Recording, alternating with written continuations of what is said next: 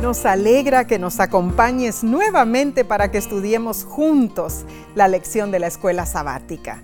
En nombre de la voz de la esperanza, bienvenido, bienvenida. Esta semana estaremos repasando la lección número 6 para el 5 de febrero de 2022 y se titula Jesús el sacerdote fiel. Ahora en sí, como solemos hacerlo siempre, eh, es importante pedir la sabiduría del cielo. Amén. Oremos. Padre Celestial, que moras en las alturas de los cielos, es para nosotros un privilegio estar juntos con nuestros amigos y amigas estudiando las sagradas escrituras. Danos la sabiduría y que todo lo que digamos sea para honra y gloria tuya. En el nombre de Cristo Jesús. Amén. Amén. El texto de esta semana se encuentra en el libro de Hebreos capítulo 7, versículo 26.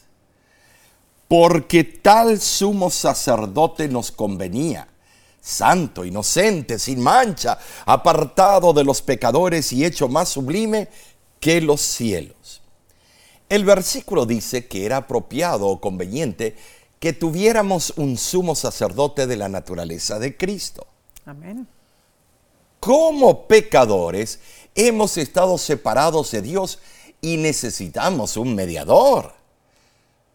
Algunos eruditos creen que el texto se refiere a la habilidad de Cristo de estar con los pecadores en esta tierra y sin embargo permanecer separado de ellos. Otros creen que la descripción no se refiere a Cristo durante su vida terrenal, sino a su obra como sumo sacerdote. Bueno, Siendo así, la frase apartado de los pecadores se refiere a que Él completó su obra por los pecadores a través de su muerte expiatoria. Los que sostienen uno y otro punto de vista creen con plena certeza que Cristo fue siempre santo, inocente y sin mancha en sí. y esto es relevante porque Cristo Así fue.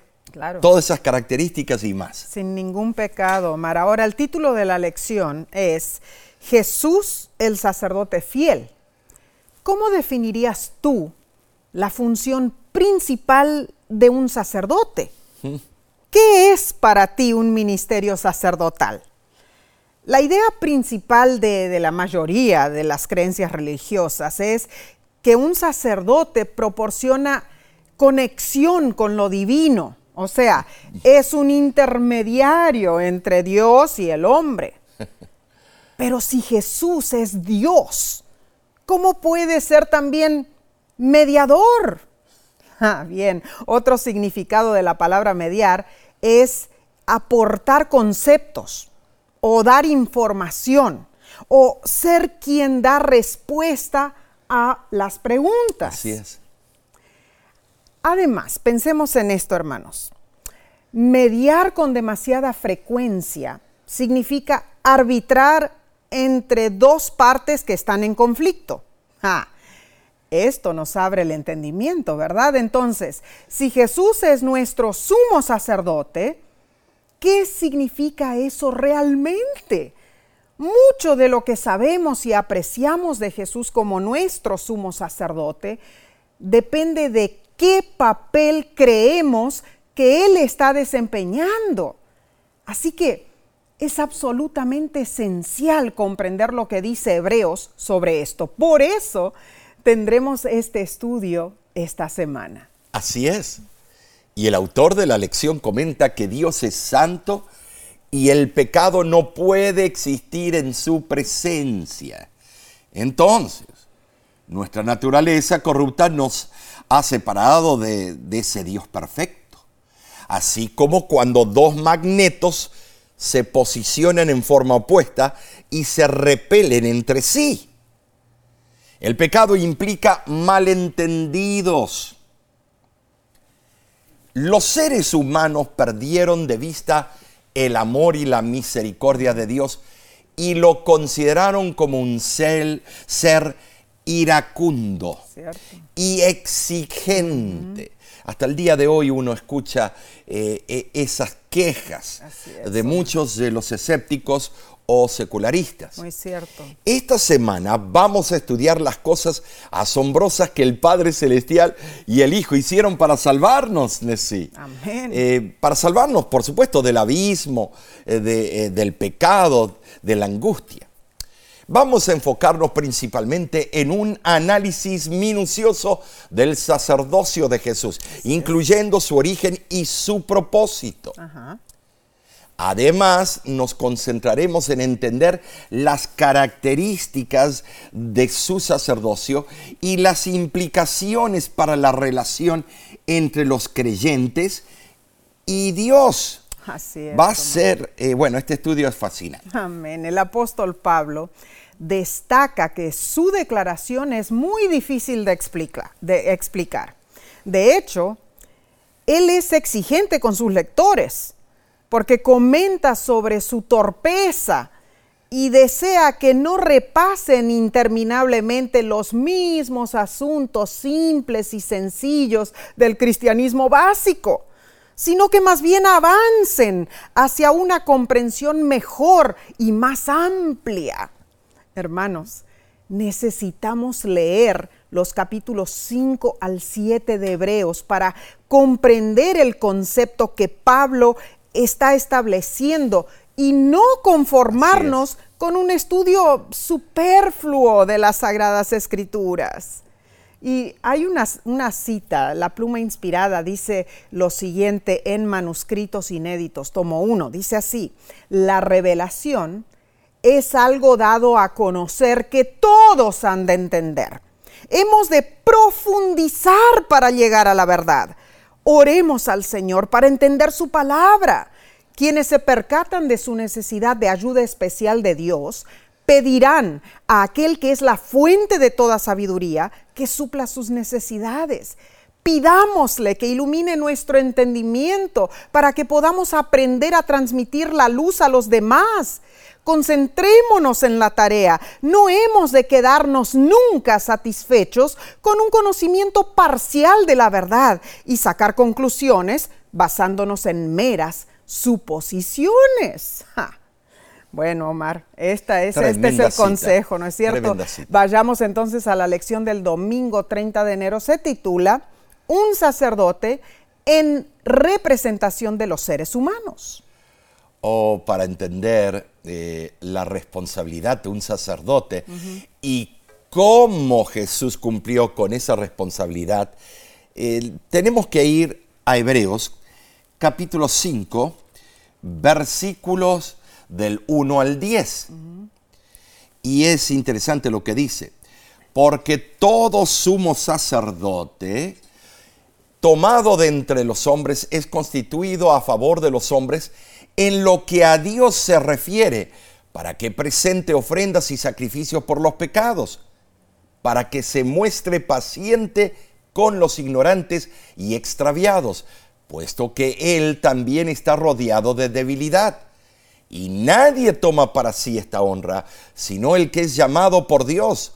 Así tampoco Cristo se glorificó a sí mismo, haciéndose sumo sacerdote, sino el que le dijo, tú eres mi hijo, tú eres sacerdote para siempre, según el orden de Melquisedec.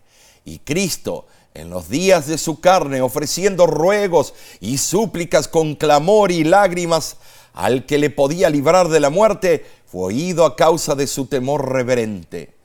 Y aunque era hijo, por lo que padeció aprendió la obediencia, y habiendo sido perfeccionado, vino a ser autor de eterna salvación para todos los que le obedecen. Y fue declarado por Dios sumo sacerdote según el orden de Mel Melquisedec. Interesante porque si recordamos el sacerdote levítico debía mediar entre, uh, bueno, entre el pecador y Dios, en realidad, ¿no es cierto? Sí es. Um, era nombrado por Dios para ministrar. Intercesor. Ajá. Uh -huh. Y debía eh, ser misericordioso con las debilidades humanas, pues él mismo era débil. dice el texto que Jesús cumplió perfectamente con los requisitos del sacerdocio. Número uno, Dios lo nombró sumo sacerdote. Y número dos, Jesús nos comprende porque Él padeció sufrimiento. Tremendo los dos puntos, sí, tremendo. Ah, pero eh, hay diferencias destacadas en el sacerdocio humano y el de Cristo. Así es. Hebreos presenta las cualidades superiores de Cristo como, eh, bueno, como sumo sacerdote. Número uno, Jesús no fue elegido entre hombres. Él adoptó la naturaleza humana para servir en nuestro favor. Eso es relevante, Nessie. Amén. Número dos, Jesús no ofreció sacrificio por sus pecados, sino por nuestros pecados. Amén. Número tres, y el sufrimiento y la muerte de Jesús son parte esencial de su ministerio sacerdotal. Mm, importantísimo. Entonces, Jesús no asumió el honor de sumo sacerdote, Dios lo designó. Pero Cristo debía demostrar obediencia. Dios pudo haberlo librado de la muerte. En verdad, la humanidad de Jesús se estremecía de horror ante la muerte. Estaba dispuesto a beber la copa, pero oró fervientemente para ser liberado si era posible. ¿Cómo Cristo, quien fue, es y será perfecto en todo momento, tenía necesidad de aprender obediencia? Hay, hay dos observaciones que nos ayudan con esta incógnita. En primer lugar, en su vida terrenal, Jesús se desarrolló como cualquier ser humano. Dice la Biblia, crecía en sabiduría y en estatura y en gracia para con Dios y los hombres. En segundo lugar, aunque Cristo era omnisapiente en su divinidad anterior a la encarnación, Él no había experimentado lo que enfrentamos nosotros cuando procuramos obedecer a Dios. Así es. Al hacerse hombre y enfrentarse a las tentaciones, Él obtuvo ese conocimiento experimental Así Jesús cumplió con el requisito esencial del sumo sacerdocio. El elegido de Dios debía pertenecer a la familia humana.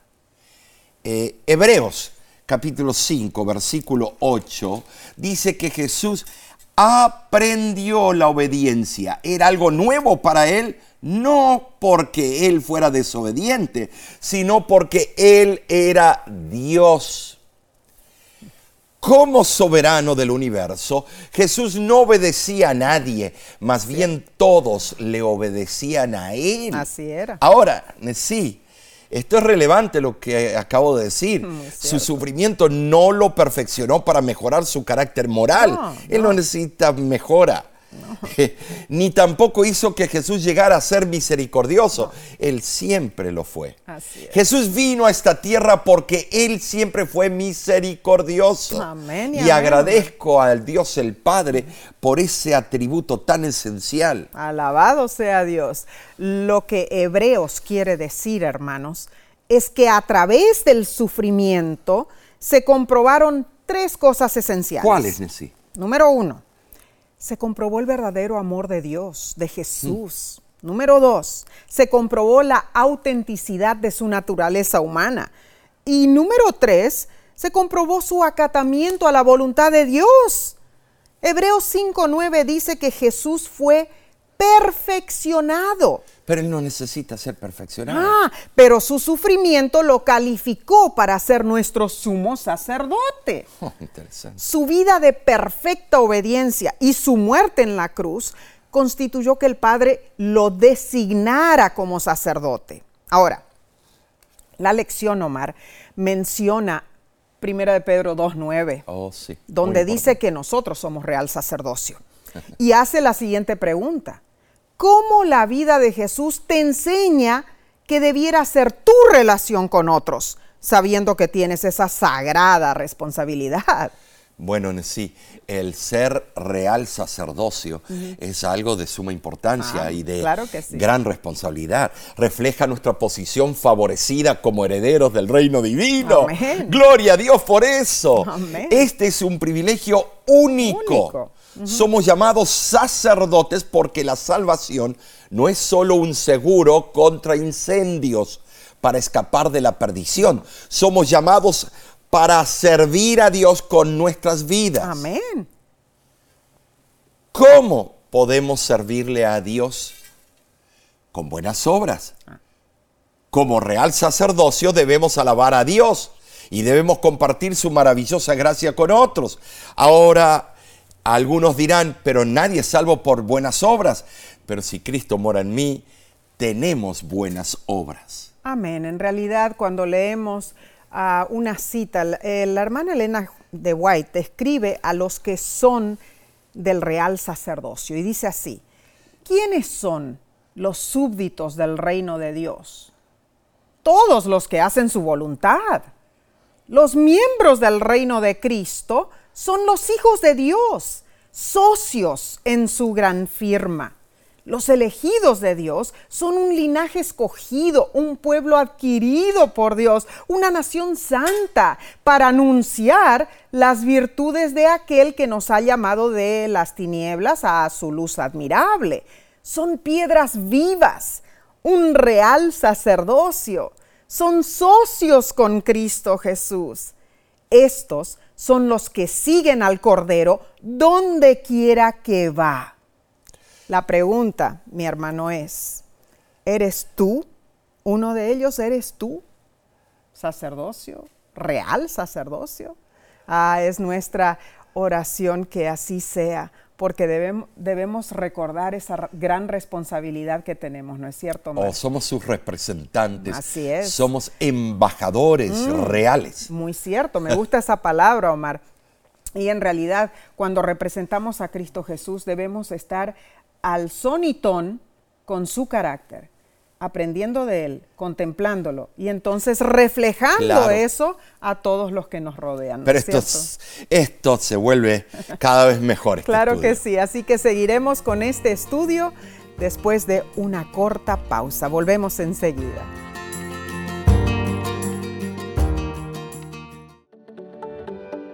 En nuestra aplicación puedes encontrar más contenido como este que te ayudará en tu vida espiritual.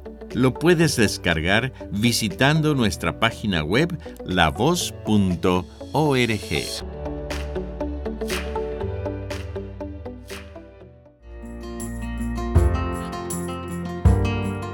Cuán agradecidos estamos a nuestro Padre Celestial por haberte guiado para acompañarnos en este precioso estudio de la palabra de Dios. Pasemos a la parte del lunes 31 de enero titulada Según el orden de Melquisedec. La lección nos pregunta, eh, es tremenda esta, esta incógnita que nos trae a relucir. ¿Cómo Melquisedec anticipaba a Cristo? Oh, tremendo. ¿Y quién era Melquisedec? Ahora, leamos Génesis capítulo 14, versículos del 18 al 20, y comparemos este texto con Hebreos 7, 1 al 3. En Génesis leemos lo siguiente. Melquisedec, rey de Salem y sacerdote del Dios Altísimo, sacó pan y vino y le bendijo diciendo, bendito sea Abraham del Dios Altísimo, creador de los cielos y de la tierra, y bendito sea el Dios Altísimo que entregó tus enemigos en tu mano, y le dio a Abraham los diezmos de todo. Y ahora leamos el texto en Hebreos. Porque este Melquisedec, rey de Salem, sacerdote del Dios Altísimo, que salió a recibir a Abraham, que volvía de la derrota de los reyes, y le bendijo a quien asimismo dio a Abraham los diezmos de todo, cuyo nombre significa primeramente rey de justicia y también rey de Salem. Esto es, rey de paz, sin padre, sin madre, sin genealogía, que ni tiene principio de días ni fin de vida, sino hecho semejante al Hijo de Dios, permanece sacerdote para siempre. Hebreos capítulo 7 es muy claro. Así es. Abraham no habrías dado a Melquisedec los diezmos de todo si no hubiera sabido que Melquisedec era sacerdote y que siendo así tenía derecho a recibir el diezmo. Ah. O sea que aquí empieza una problemática, un tira y pon. Es cierto. Se ha discutido muchísimo en cuanto a quién era Melquisedec. Es poca la información que hay acerca de él en realidad. En el Antiguo Testamento, Melquisedec es solo mencionado en Génesis, capítulo 14 del 18 al 20, y en Salmo 110.4. Y en el Nuevo Testamento, únicamente en el libro de Hebreos. Algunos creen que Melquisedec era Cristo, otros que era el Espíritu Santo, otros que era Sem, y aún otros dicen que era un ser sobrenatural de otro mundo. Los comentadores bíblicos también han especulado acerca de la persona de Melquisedec, un rey sacerdote que aparece súbitamente en la narración bíblica solo para desaparecer otra vez en la impenetrable oscuridad de la historia antigua. Vemos que en la revista Review and Herald de febrero 1890, Elena White aseguró que Melquisedec no era Cristo, pero que su obra prefiguraba la de Cristo. Ah, Omar, vemos entonces que su inesperada aparición lo convierte a Melquisedec en cierto sentido Sí. en una figura atemporal y su sacerdocio llega a ser un símbolo del sacerdocio de Jesucristo. Eh, me interesa mucho esa palabra atemporal.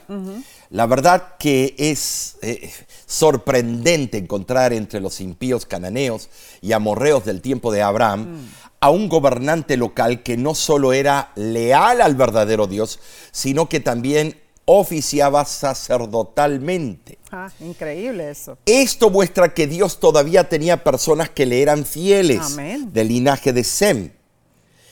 Y estas personas estaban esparcidos aquí y allá, en diferentes lugares. Nessie. Interesante. Aunque eran una minoría, los verdaderos siervos de Dios de ninguna manera habían desaparecido de la faz de la tierra. Es reconfortante saber que a Dios nunca le han faltado fieles testigos, por oscuro que haya sido el periodo de la historia o por impía que haya sido la población.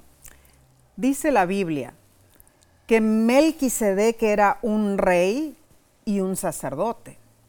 También era superior a Abraham, porque éste le pagó el diezmo. Hebreos 1.3 nos da a entender que Jesús es también rey y sacerdote. Pero, a diferencia de Melquisedec, Jesús es sin pecado. Hebreos 7:15 explica que Jesús fue sacerdote a semejanza de Melquisedec. Entonces, Jesús no fue sucesor de Melquisedec, pero su sumo sacerdocio era similar al de Melquisedec. Ahora, Pablo dice que Melquisedec no tenía padre, ni madre, ni genealogía. El autor de la lección menciona que algunos han sugerido que Melquisedec era una reencarnación de Jesús en tiempos de Abraham. Pero Hebreos capítulo 7, versículo 3, eh, dice que Melquisedec era semejante a Jesús, lo que implica que era distinto a él. La lección también indica que algunos sugieren que Melquisedec era un ser divino, pero esa idea presenta un problema y, muy fuerte. La divinidad de Melquisedec precedería el ministerio de Jesús. Si ese fuera el caso, como dice Hebreos 7:11, ¿qué necesidad habría de que se levantase otro sacerdote? Hebreos usa el silencio bíblico sobre la genealogía de Melquisedec para formar una tipología, una simbología del ministerio sacerdotal de Jesús y revela que Jesús mismo es eterno. En resumen, Melquisedec era un rey sacerdote. Así es. Y, y era un rey sacerdote oriundo de Canaán, Claro. Que sirvió como un tipo apropiado de Cristo. Interesante, Eh, Omar. es muy interesante. Así es. Entonces leamos la cita mencionada en la última parte del estudio del lunes. Dice, fue Cristo el que habló mediante Melquisedec, el sacerdote del Dios Altísimo. Melquisedec no era Cristo, sino la voz de Dios en el mundo, el representante del Padre. Y Cristo ha hablado a través de todas las generaciones del pasado. Cristo ha guiado a su pueblo y ha sido la luz del mundo. Algo que esta parte de la lección nos enseña, Sí. Omar, es que definitivamente no debemos quedarnos atrapados solamente en Melquisedec en No. sí, ¿no es cierto?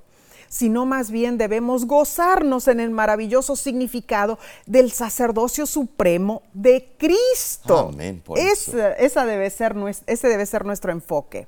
Entonces avancemos al estudio del día martes, 1 de febrero, que se titula Un sacerdote eficiente. Y va que es eficiente. Amén.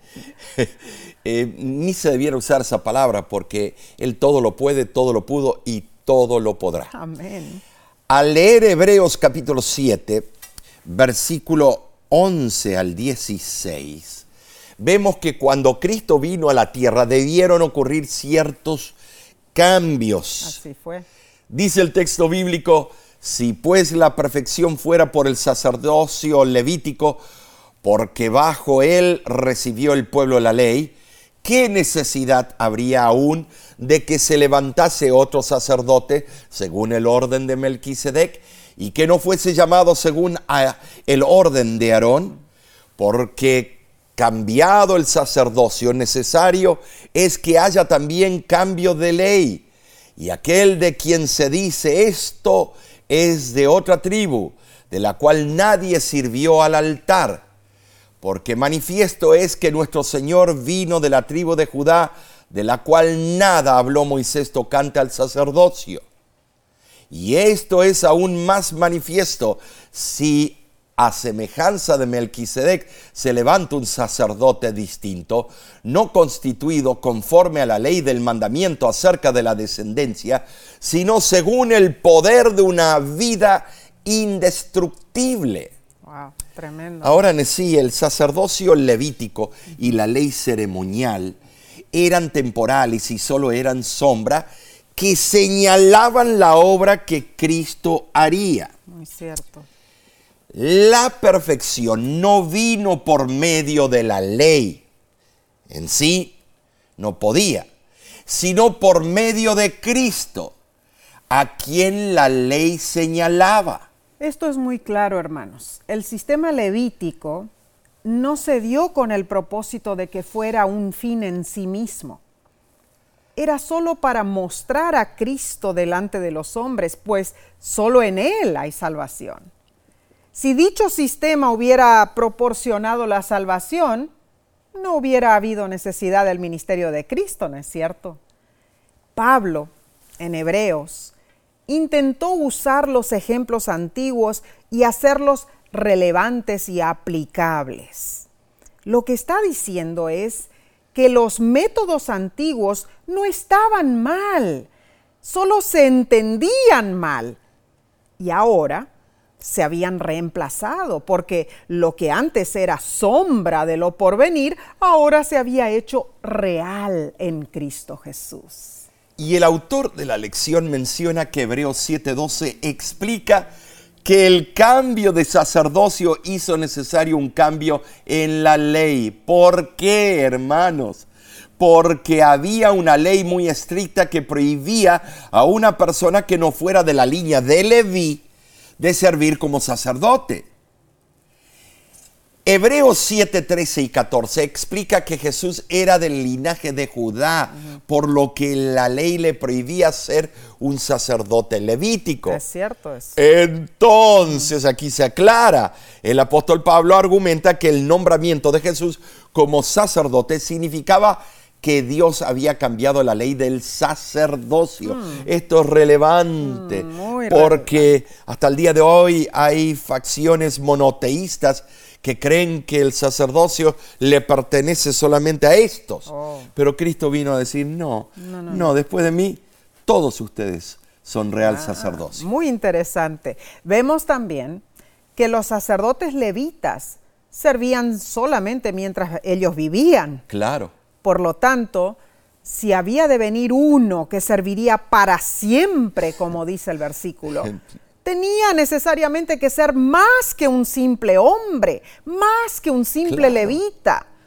Por esta razón, si ese sacerdote había de oficiar para siempre, era aún más manifiesto, dice el versículo, que debía haber un cambio en la ley sacerdotal, según dice el versículo 15 de Hebreos 7. Tienes razón, eh, eh, Hebreos es claro, aunque profundo y a veces da algunas vueltas y curvas en el mensaje Es para cierto. explicar otros puntos.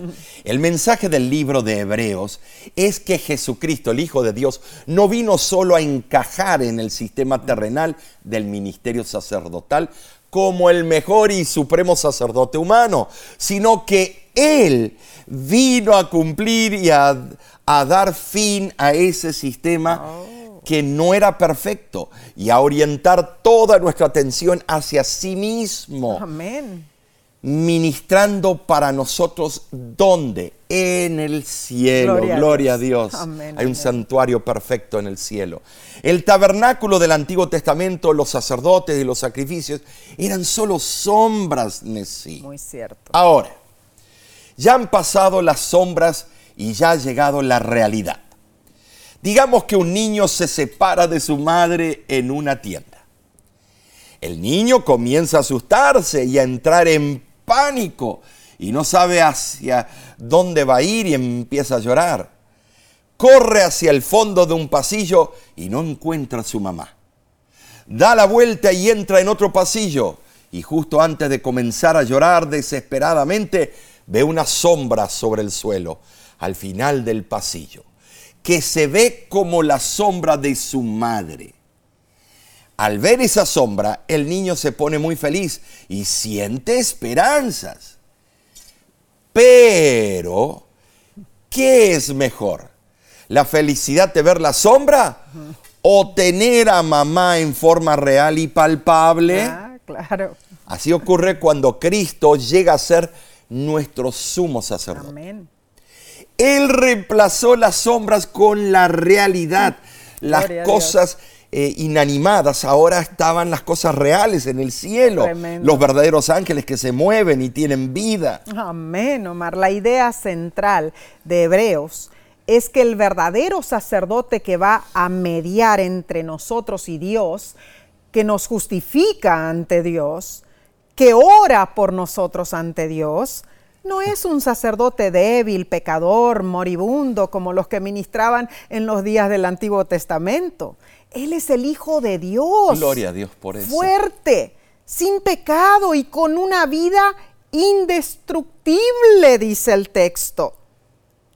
Jesucristo es en verdad el sacerdote efectivo, ninguno como Él. Hermosas verdades estamos descubriendo, hermanos, en la palabra de Dios. Ah, Omar, yo creo que este estudio nos está abriendo los ojos para varios detalles, ¿no es cierto? Hoy en día pensamos que, bueno, hay una facción del cristianismo que tiene sacerdotes. Cierto. eh, que son equivalentes a los pastores, ministros y otros nombres que se usan. Cierto. Pero de verdad necesitamos intercesores humanos para perdonar pecados y decir, ego y mi te absolvo de tutti peccati, en- yo te absuelvo de todo pecado. No. ya Cristo lo hizo en la cruz. Amén. Él es el sumo sacerdote por excelencia y ya no necesitamos intercesores humanos como en el antiguo Israel. Claro. Ahora Cristo dejó ese sistema ceremonial a un lado y ahora Él es el verdadero cordero y sacerdote, intercesor y cordero que quita el pecado del mundo. Mm.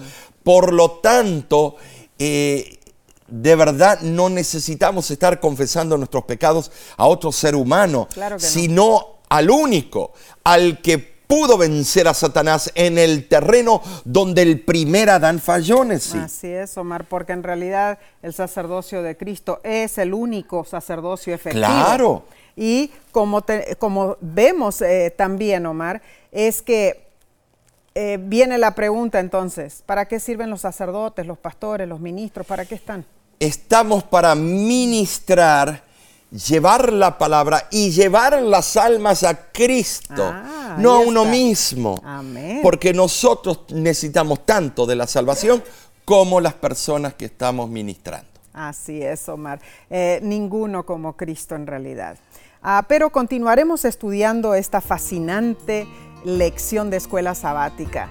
Antes, tomaremos un breve descanso. Volvemos en unos instantes.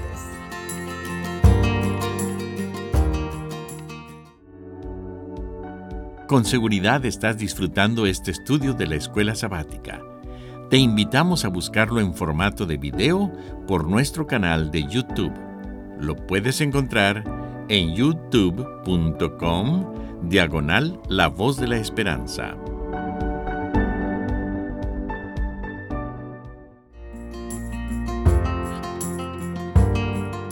Somos bendecidos al tener tu compañía durante este estudio de la lección de escuela sabática y ver lo que está en el libro Así de. Hebreos. Pasemos a la parte del miércoles 2 de febrero. Se titula Un sacerdote eterno. Ahora sí, el autor de la lección explica lo siguiente, y es muy ameno.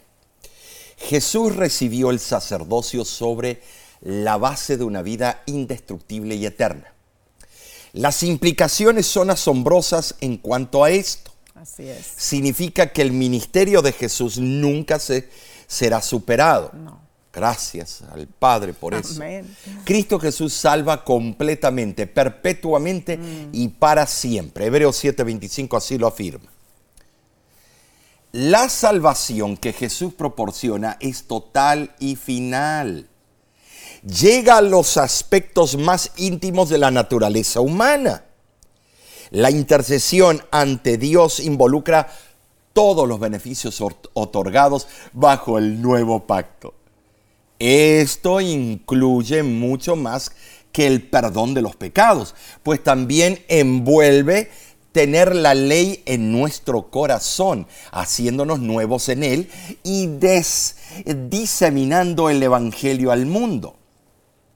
Ahora, Jesús siendo uno con Dios, nos representa ante el Padre como aquel que ofreció su vida en sacrificio. Y esa representación es relevante en sí. Ah, ¿Por qué? Porque Él nos sigue representando. Claro. No estamos, no hay un vacío, algún momento que queda sin representación. O sea, no fue es que- continua la No representación. fue que Él vino nada más a esta tierra, estuvo aquí, murió por nosotros y ya. No, Eh, resucitó y bueno, gloria no, a Dios es somos representante continuo. Continuo. Maravillosa verdad. Cristo Jesús es nuestro sacerdote eterno. Amén. Ahora, Hebreos 7:22 nos presenta a Cristo en relación a un nuevo pacto y leo, por tanto, Jesús es hecho fiador de un mejor pacto. Es decir, Jesús fue confirmado por un juramento eterno, mientras que el sacerdocio levítico se basaba en una orden transitoria. Sí, temporal. Jesús en su nombre pone de relieve su aspecto humano y su carácter divino. Él es nuestro fiador. La palabra en el griego es eguos, que significa fiador o, o garante. Esto nos da a entender que alguien se hace responsable de algo o alguien garantiza la ejecución de algún convenio. En este caso, el convenio es el mejor pacto, ¿no es cierto? El contraste radica entre los muchos sacerdotes del sistema levítico y el único sacerdote según el orden de Melquisedec. Es cierto esto.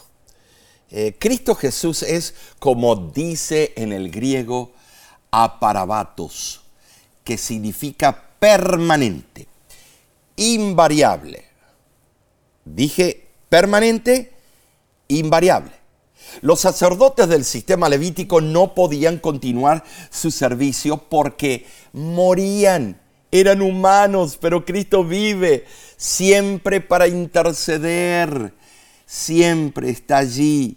La sierva del Señor es muy interesante, explica lo siguiente en el libro Discurso Maestro de Jesucristo. Todos los que sienten la absoluta pobreza del alma, que saben que en sí mismos no hay nada bueno, pueden hallar justicia y fuerza recurriendo a Jesús. No merecemos el amor de Dios, pero Cristo nuestro fiador es sobremanera digno y capaz de salvar a todos los que vengan a Él. No importa cuál haya sido la experiencia del pasado ni cuán desalentadoras sean las circunstancias del presente.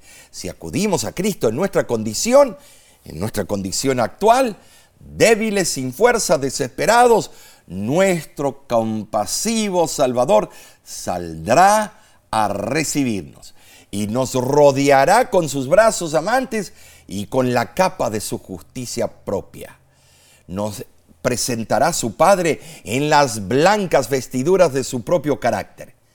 Él aboga por nosotros ante el Padre, diciendo, me he puesto en lugar del pecador, no mires a este hijo desobediente, sino a mí y cuando Satanás contiende fuertemente contra nuestras almas, acusándonos de pecado y alegando que somos su presa, la sangre de Cristo aboga con mayor poder. Qué cita maravillosa, Messi.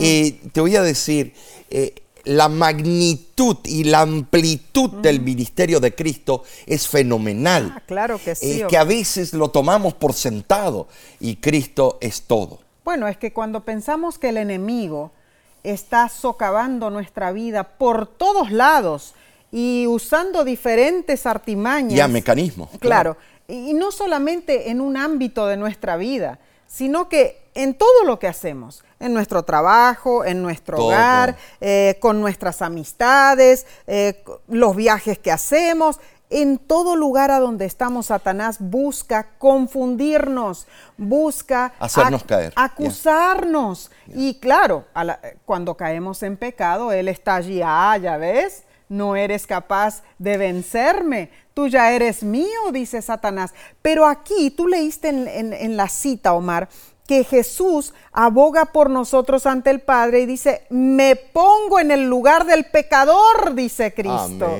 No mires, Padre Santo, a este hijo desobediente, sino mírame a mí. Alabado sea Dios. Yo tomo el lugar de este hijo desobediente, de este hijo pecador.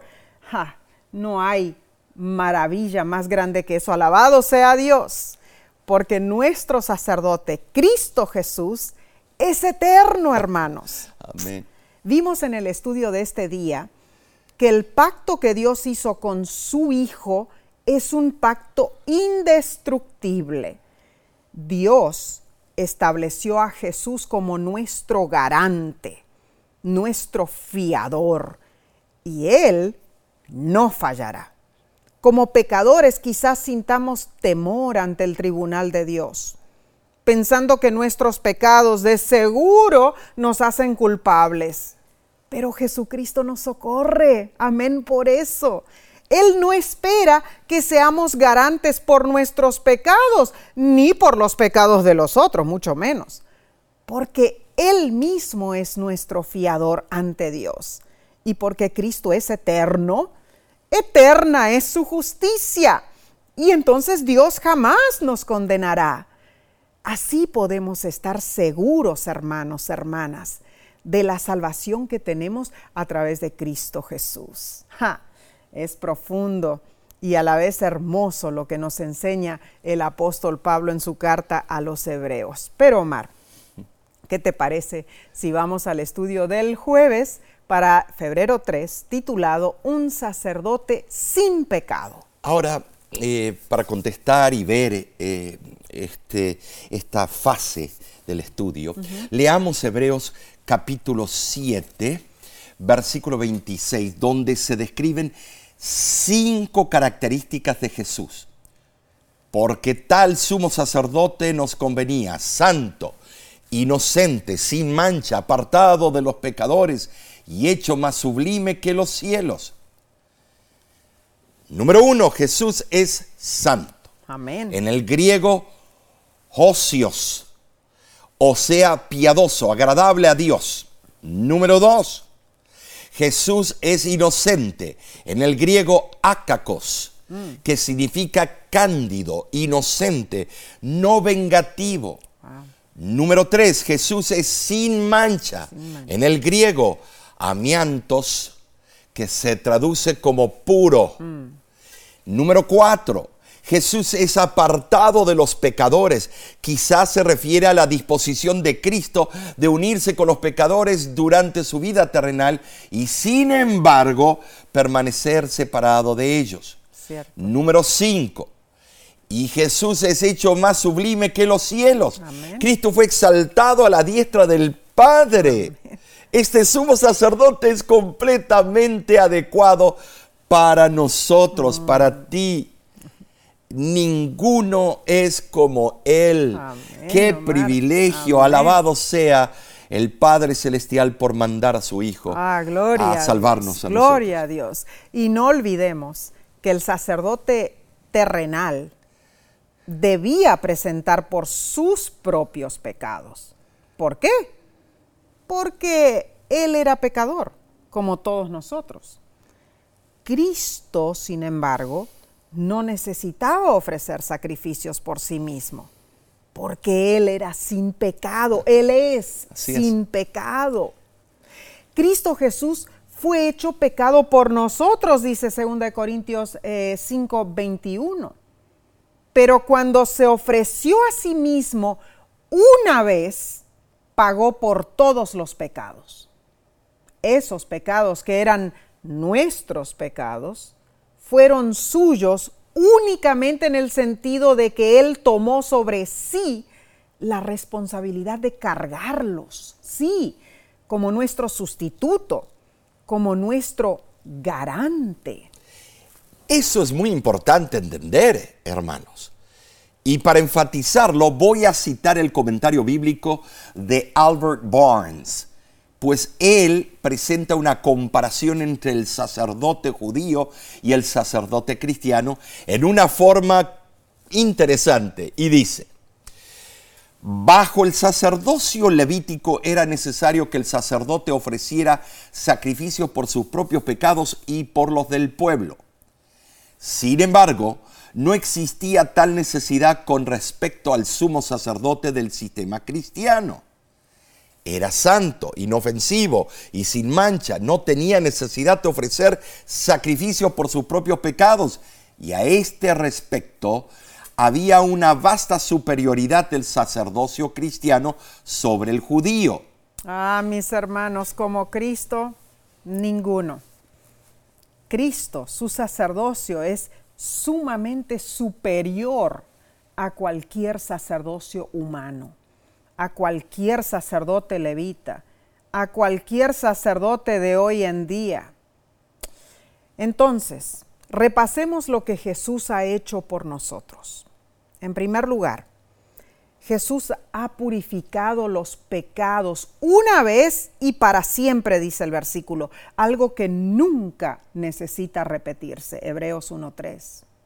En segundo lugar, Jesús es un sumo sacerdote misericordioso, propiciando eh, los pecados del pueblo y socorriendo a los que están sujetos a las pruebas cotidianas. En tercer lugar, Jesús es el fiel sumo sacerdote de nuestra confesión y nos ha hecho un llamamiento celestial, dice Hebreos 3.1. Y en cuarto lugar, Jesús espera que nos acerquemos a Él para mostrarnos su misericordia y para, para ayudarnos en tiempos de necesidad. La sierva del Señor menciona lo siguiente en el deseado de todas las gentes. El propósito de Satanás era producir una eterna separación entre Dios y el hombre. Pero en Cristo nosotros estamos más unidos a Dios como si nunca hubiéramos caído. Al tomar nuestra naturaleza, el Salvador se ha atado él mismo a la humanidad por un lazo que nunca será roto. Dios ha adoptado la naturaleza humana en la persona de su Hijo y lo ha llevado a las alturas del cielo. Es el Hijo del hombre que comparte el trono del universo. Es el Hijo del hombre cuyo nombre será llamado admirable consejero, el Dios fuerte, el Padre eterno, príncipe de paz. El que es santo, inocente, inmaculado, separado de los pecadores, no se avergüenza de llamarnos hermanos. En Cristo, la familia de la tierra y la familia del cielo están unidas. Cristo glorificado es nuestro hermano.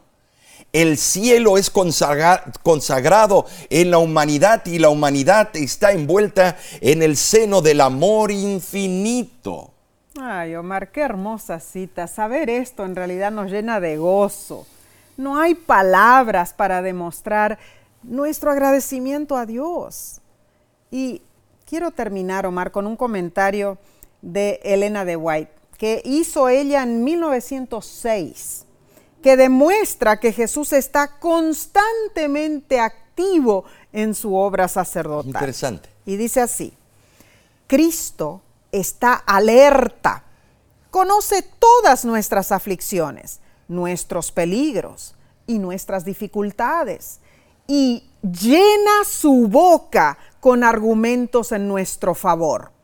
Adapta su intercesión a las necesidades de cada alma.